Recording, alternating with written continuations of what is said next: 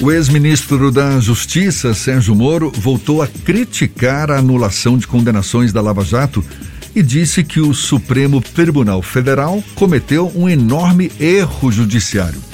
Durante viagem ao Nordeste, Moro defendeu a criação de uma corte específica para julgar casos de corrupção no Brasil, com juízes específicos para atuar nesse tipo de caso. Em paralelo, Moro reafirmou a defesa do fim do foro especial para políticos. O ex-juiz, ex-ministro da Justiça e pré-candidato do Podemos ao Palácio do Planalto, Sérgio Moro, é nosso convidado aqui no Issa Bahia. Com ele que a gente conversa agora. Seja bem-vindo, muito obrigado por aceitar nosso convite. Bom dia, senhor Sérgio. Bom dia, Jefferson. Bom dia, Fernando. Quero aqui mandar um abraço para todos os baianos que estão nos ouvindo aqui no ICE Bahia. Um grande prazer estar aqui. Eu tenho frequentemente falado nos estados do Nordeste, acho que é importante a gente se comunicar e esclarecer bastante vários desses pontos do nosso projeto. Muito obrigado. O senhor está em pré-campanha ao Palácio do Planalto desde quando se filiou ao Podemos, vem aí se empenhando em construir uma terceira via para as eleições de 2022. Quais são os trunfos que o senhor tem na manga, que o senhor considera podem ser decisivos para convencer o eleitor a votar em seu nome, uma vez que o senhor é visto também como uma pessoa controversa, seja quando atuou na Lava Jato, seja quando aceitou ser ministro da Justiça do governo Bolsonaro. Enfim, o senhor certamente tem aí um grande desafio pela frente. Jefferson, eu na verdade dei uma paradinha, né? Eu estava em, em pré-campanha, mas acabei testando positivo para Covid. Isso foi na sexta-feira. Tá vendo essa escalada, né? Eu estava até ouvindo aqui a rádio antes de, de entrar aqui no ar sobre esse aumento de casos também aí na Bahia. Então, acabei dando uma parada, como é próprio, né? Tem que se isolar. Então, estou passando alguns dias, vou ter que passar alguns dias em casa seguindo os protocolos sanitários. Eu até tinha tinha tomado três doses da vacina. Acho que a vacina é muito importante para proteger as pessoas. E se ela não impede de todo pegar né, a doença, ela certamente minora muito os impactos na saúde. Eu até sentindo sintomas leves, mas imagino que seriam muito piores sem a vacina. Então, estou dando uma paradinha. Agora, quanto à sua questão, veja, Jefferson, nós temos que romper essa polarização que acaba dividindo o Brasil. Tá? Essa ideia de que a gente tem nós contra eles, que nós temos inimigos, essa tentativa de, ao invés de você escapar, ao invés de você discutir projeto, ao invés de você discutir propostas, as pessoas querem o quê? Solução para emprego, solução para a renda delas, para a saúde, para a pública e para a educação. O país entra nessa, mergulha nessa briga entre dois polos extremos. Então, primeiro ponto, romper a polarização e começar a falar a verdade. Isso é essencialmente importante. Ponto fundamental: a gente precisa retomar o crescimento econômico. O país não cresce bem há muito tempo e nós acabamos, vamos dizer assim, após algum período de crescimento pequeno, entramos em recessão ou em estagnação, como foi no governo do PT e agora no governo do presidente Bolsonaro. Ou seja, a gente tem que escapar desse ciclo, porque se a gente não voltar a crescer, de maneira contínua, a gente não tem emprego, a gente não tem progresso. Um ponto importante, isso acho que talvez seja a questão fundamental, o crescimento ele está associado não só a você tomar boas decisões lá no governo, mas aquilo que a gente chama do fortalecimento das nossas instituições. Se a gente não tiver instituições de qualidade, a gente não cresce. Vou te colocar aqui um exemplo. Por que, que a Inglaterra é um país que prospera, que cresce, que tem emprego, e um país como a Somália, né, na África, lá no, central da, no centro da África, ela, ela não cresce. Porque tem o ministro da Economia, que é o mais esperto lá na, na Inglaterra do que na Somália? Não, porque as instituições da Inglaterra são sólidas, enquanto que da Somália são muito frágeis. Então, quando alguém vai investir, por exemplo, um desses países, o que, que a pessoa pensa? Vai investir num país que tem instituições sólidas, que gera retorno, que gera crescimento. E a nossa proposta é crescimento, sim, inclusivo, tá? Para melhorar a vida das pessoas. Agora a gente precisa, não pode deixar de lado que isso faz parte do caminho, a gente precisa fortalecer as nossas instituições. E eu tenho credibilidade pelo meu passado em relação a isso, pelo combate à corrupção, por exemplo. O senhor já declarou a intenção de propor uma série de mudanças no judiciário, o que foi encarado por juízes como uma espécie de reforma, inclusive sendo criticado por magistrados para quem uma reforma deveria partir do judiciário e não do executivo. Como é que o senhor avalia essa questão?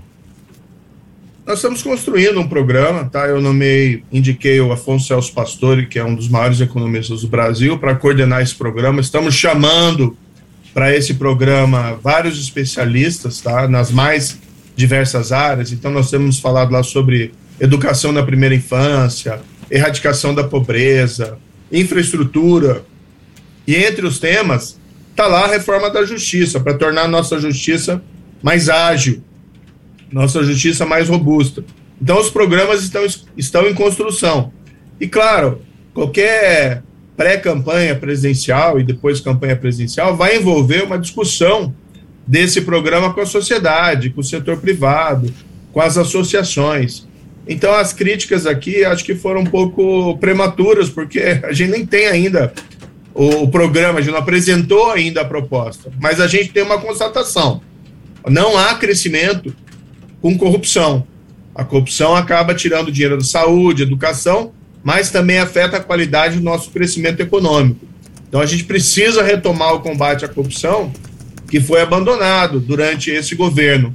E durante o governo anterior do PT, a gente sabe o que aconteceu. Então não tem como a gente crescer dentro daquele modelo. Dito isso, a gente precisa fortalecer as nossas instituições para voltar a combater a corrupção. Daí surgiu essa proposta, é uma das ideias, ainda em construção, é baseada em modelos internacionais, uma Corte Nacional Anticorrupção. Não é para criar uma estrutura nova, gastando dinheiro com um novo servidor, com um novo juiz. É pegar a estrutura já existente e criar uma espécie de tribunal especializado em julgar grande corrupção, para a gente ver os resultados acontecerem. É inaceitável essa situação hoje que a gente vê, Ó, ninguém é condenado por corrupção, não tem corrupção no país, na prefeitura, no governo, nos vários governos estaduais, não tem corrupção no governo federal, não tem corrupção em lugar nenhum. Né? Ou seja, hoje parece que nós temos uma venda na polícia, no Ministério Público e, e no Judiciário que nada acontece. As instituições precisam voltar a funcionar e faz parte da nossa proposta. Ministro, o senhor deixou a magistratura lá em novembro de 2018, assumiu o cargo de ministro da Justiça e Segurança Pública e em alguns momentos o senhor relatou que tinha um desapontamento com o próprio sistema político. O senhor tentou fazer parte através do Ministério da Justiça e Segurança Pública. Agora o senhor se propõe a ser efetivamente um agente político na condição de candidato à presidência da República. Que garantias a população brasileira tem de que o senhor não é mais um aventureiro, como chegou a transparecer em alguns momentos enquanto esteve no Ministério da Justiça e Segurança Pública? Fernando, eu tenho uma vida pública, 22 anos de serviço público, tá dedicado como juiz. Nesse período, é, eu tive casos criminais, principalmente criminais, mas atuei também em outras áreas. Casos criminais difíceis, por exemplo, tive processos contra a quadrilha do Fernandinho Beiramar, tive processos contra líderes do cartel de Juárez, tive processos contra grandes criminosos de colarinho branco, como no caso do Banestado e nesse último período, tive o meu trabalho na Operação Lava Jato. E a Operação Lava Jato, ela mudou. A gente tinha um cenário de impunidade, tá? No Brasil, quase completo em relação à corrupção. As pessoas roubavam e foi instaurado um modelo de governança de corrupção e nada acontecia. E a gente reverteu esse quadro enquanto durou a Operação Lava Jato. Do, de outra sorte, eu fui ao governo aceitei um convite, queria, como todo brasileiro, eu queria um, eu tenho um sonho de um país melhor e vi ali uma chance de assumir uma posição em Brasília e melhorar a vida das pessoas. A gente conseguiu, por exemplo, melhorar os indicadores da segurança pública. Houve uma queda né, de assassinatos no país durante o primeiro ano da minha gestão, de cerca de 19%, menos 10 mil assassinatos nós tivemos. Claro que o quadro ainda, a gente precisa mexer muito. Eu vejo, por exemplo, o Nordeste aqui, infelizmente, concentra a grande maioria dos assassinatos no país. A Bahia, infelizmente, né, com esse povo tão feliz, com esse povo tão simpático, mas infelizmente tem 14% dos assassinatos no país. Então a gente precisa mudar esse quadro também. Mas dentro do ministério, Fernando, eu sempre fui coerente. Tanto que quando eu tive que escolher entre meus princípios e meus valores, você fica no governo, continua lá com o cargo de ministro. Pô, muito bom ser ministro, ótimo. É um cargo de prestígio. Quem não quer ter prestígio quem não quer ter poder lá em Brasília? Mas quando chegou uma situação em que eu ficava no governo como cúmplice de coisa errada, ou eu simplesmente saía, eu preferi sair. Eu acho que isso demonstra integridade, credibilidade, e as pessoas sabem disso, as pessoas reconhecem isso. Hoje você tem uma demanda muito grande, é, Fernando, por essa alternativa a esses dois extremos. As pessoas estão cansadas de ficar brigando e não chegar a lugar nenhum. Eu acho que o histórico que eu construí, e a gente está levando agora para a política, tá? é exatamente para apresentar aos brasileiros: ó, nós temos um projeto e nós temos a história e a credibilidade para construir esse projeto. O senhor se filiou ao Podemos, um partido político como todos os outros partidos políticos do Brasil, com uma diversidade de filiados e que também possui figuras que não necessariamente têm a mesma conduta que o senhor se propõe a ter. Há algum tipo de risco do senhor se desfiliar do Podemos até o período do processo eleitoral ou até mesmo de não ser candidato à presidência da República e ser candidato ao Senado em 2022? Não, tá? Existe muito boato. Tem muita gente com medo né, da, da pré-candidatura, porque na verdade o que, que as pessoas querem vender? Né? Muita gente quer vender que o jogo é entre o, os extremos, entre o candidato do PT e o candidato do PL, ou seja, Lula do PT e Bolsonaro do PL, e que o jogo já está marcado. É isso que a gente vai ter que decidir lá em outubro. Isso é mentira.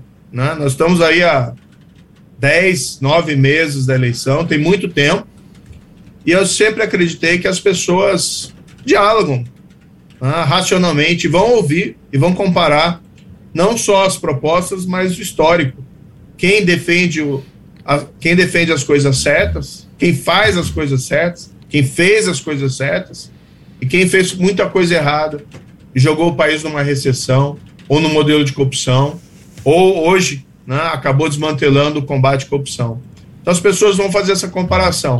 Mas pode anotar aí, Fernando, não serei candidato ao Senado. Tem muita gente mentindo, na cara dura, por aí, tá? porque tem medo é, de uma candidatura minha à presidência, porque ela tem aquela, essa capacidade de romper essa polarização que não interessa a nenhum brasileiro, não interessa a ninguém.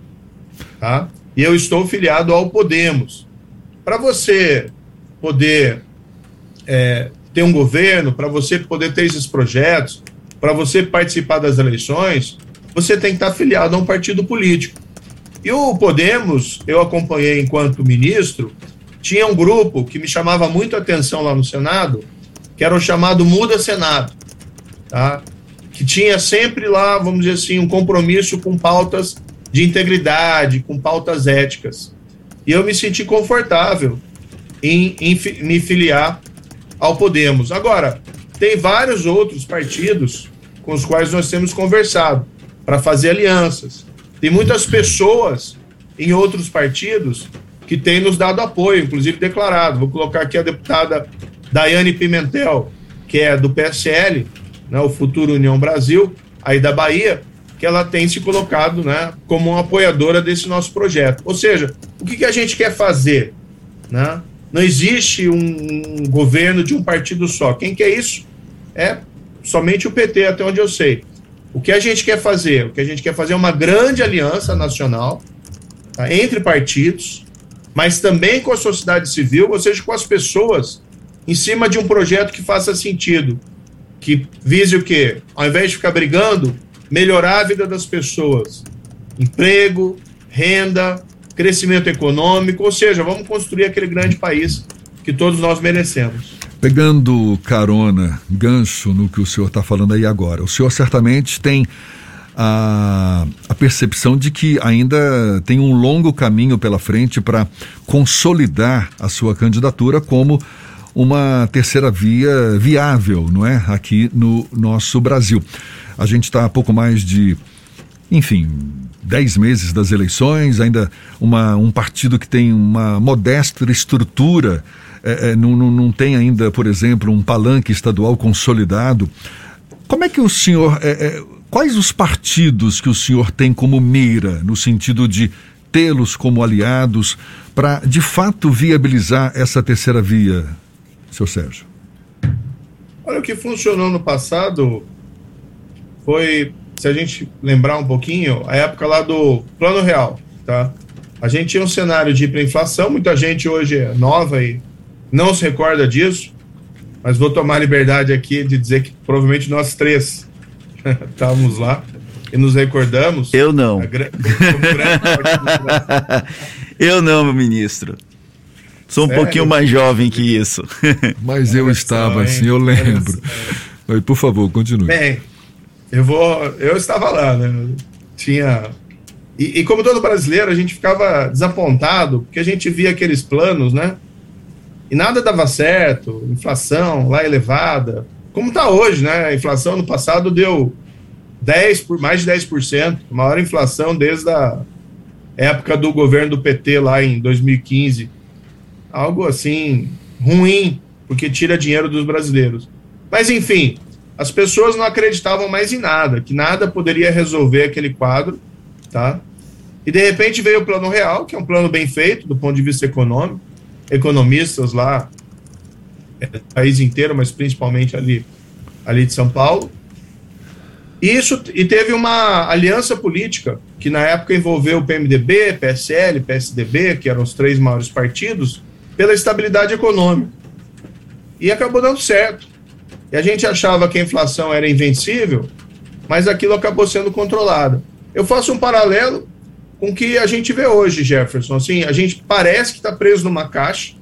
Ah, só tem que escolher entre Lula e Bolsonaro. E o país ou vai muito mal, ou vai muito mal, porque eu acho que ambas as escolhas são muito ruins, tá? É, e, e, as pessoas não acreditam que a gente pode dar certo como país. Ou seja, as pessoas, ah, a gente sempre vai crescer pouco, o desemprego sempre vai ser um problema que a gente não vai conseguir resolver nunca. A inflação está crescendo, e para a gente matar a inflação, a gente tem que matar o crescimento econômico. A gente está condenado a ser um país corrupto, em que as pessoas roubam e nada acontece. A gente está condenado a ser um país violento, tá? com esse número enorme de assassinatos. E eu não acredito nisso. Ministro. Eu acredito que a gente pode sim fazer um projeto e pode mudar esse país. Agora, a gente, o que, que a gente tem que fazer primeiro? Projeto e aliança em cima desse projeto. E estabelecer uma coisa muito clara: tem limites, tem princípios e valores que a gente não vai abrir mão. A política é a arte do diálogo, perfeito. A gente tem que conversar com todo mundo. Agora, não vamos reeditar práticas criminosas dentro do governo, tá? a pretexto de melhorar o país. Porque a gente sabe que essa fórmula não funcionou no governo do PT, não funcionou no governo atual. Não é esse o caminho.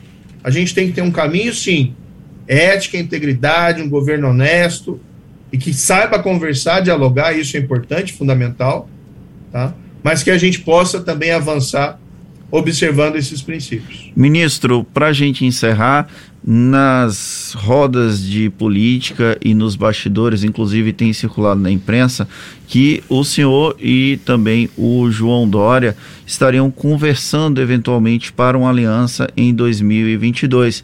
Porém, ambos têm um perfil de protagonista das suas próprias histórias. Existe algum tipo de hipótese de uma composição envolvendo Sérgio Moro e João Dória para a chapa majoritária agora de 2022?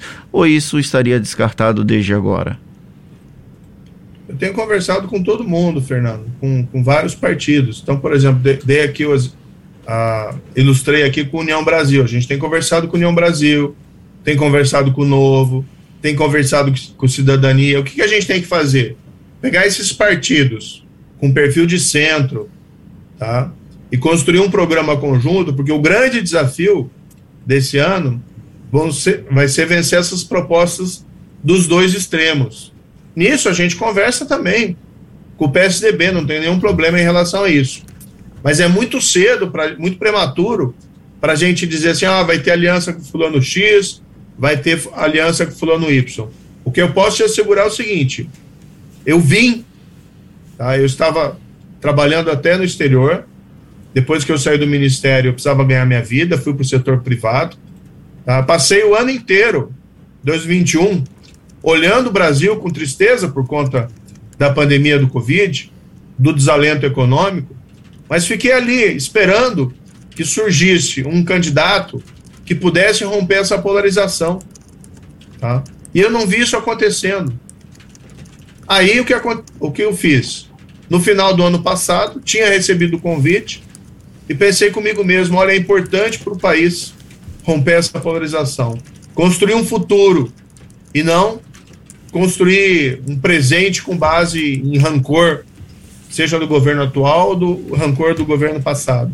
A gente precisa ter uma proposta diferente. E eu coloquei o meu nome à disposição. O que as pesquisas têm revelado, Jefferson Fernando, são, é, é que a, a nosso projeto é o projeto que tem mais chances de êxito contra esses extremos. Eu falo até brincando, a expressão, olha, esse navio já zarpou. A, a candidatura, a pré-candidatura, hoje nós estamos num cenário de pré-candidato, a pré-candidatura é a presidência da República. E é esse projeto com o qual nós estamos trabalhando. O pessoal pode inventar um monte de mentira, que vai ser candidato ao Senado, mas a gente sabe aqui a verdade. E como a gente tem se posicionado categoricamente. A gente não pode, não tem futuro como país apostando nessa polarização. Tá? E é isso que a gente quer: conversar com as pessoas e discutir os problemas locais. Né? Não só no país inteiro, quais são os problemas do país, mas de cada estado. Eu devo ir né? é, nesse primeiro semestre, é Bahia, quero visitar vários locais. Fiquei também consternado com essas enchentes e com as vítimas aí do, do sul da Bahia. É, foi um episódio bastante trágico. Nós temos que pensar não só em ter respostas mais rápidas a essas emergências, mas como evitar situações equivalentes, porque infelizmente a gente tem visto que é uma tendência o aumento dessas chuvas, especialmente nesse período do ano, talvez isso decorrente daquilo que se chama de mudança climática. Ou seja, a gente tem que discutir muito as questões nacionais, mas também as questões locais. Mas o projeto é pré-candidatura à presidência da República. Sérgio Moro, ex-juiz, ex-ministro da Justiça e pré-candidato do Podemos ao Palácio do Planalto, muito obrigado pela sua disponibilidade, pela atenção dada aos nossos ouvintes. Um bom dia e até uma próxima, então. Muito obrigado, sempre um prazer falar de novo na Bahia e em breve estarei aí. Quem sabe possa ter novas oportunidades para nós conversarmos. Certamente, muito obrigado mais uma vez. É uma conversa que vai estar disponível logo mais na íntegra nos nossos canais no YouTube, Spotify, iTunes, Deezer e Instagram. Agora, 8h51 na Tarde FM.